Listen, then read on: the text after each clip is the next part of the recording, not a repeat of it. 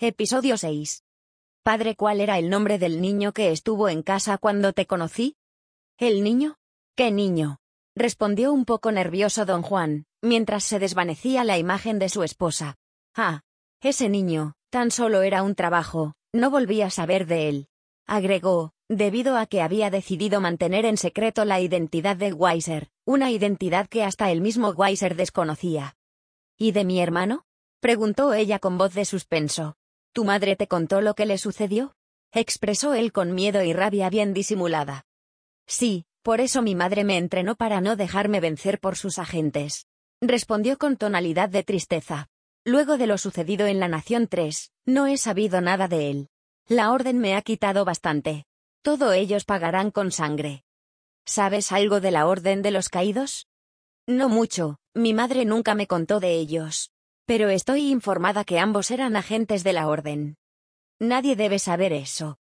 No he hablado con nadie de eso, excepto con mi exnovio Marcos.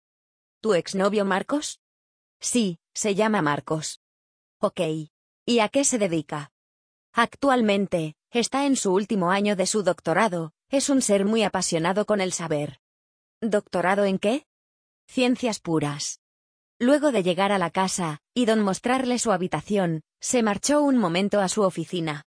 He observado que te gustan mucho las matemáticas, he visto muchos libros de ellos aquí. No es mío. ¿Y de quién es? Un joven. ¿No tiene nombre? Muchas preguntas, Sara. Sonó el teléfono. Hola, don Juan. ¿Cómo estás? Hola, muchacho. ¿Qué tal todo? Bien hasta ahora, me disculpa que no esperé hasta su llegada, Mr. Brito le informará las razones.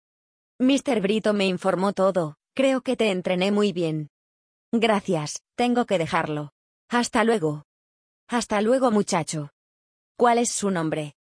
Steve Weiser, nombre y apellido. Conforme. Steve. ¿Lo conoces? No, pero ese nombre me parece familiar. Luego del diálogo con su padre, ambos continuaron conociendo la isla y disfrutando el tiempo perdido. Por otro lado, se encontraba Weiser explorando un nuevo espacio, desarrollando todo su potencial.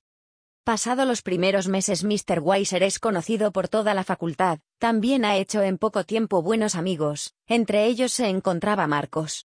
Hola, Mr. Weiser. Hola, Marcos. ¿Desea ir a visitar mi casa? Ya tenemos tres meses conociéndonos y nunca salimos de aquí.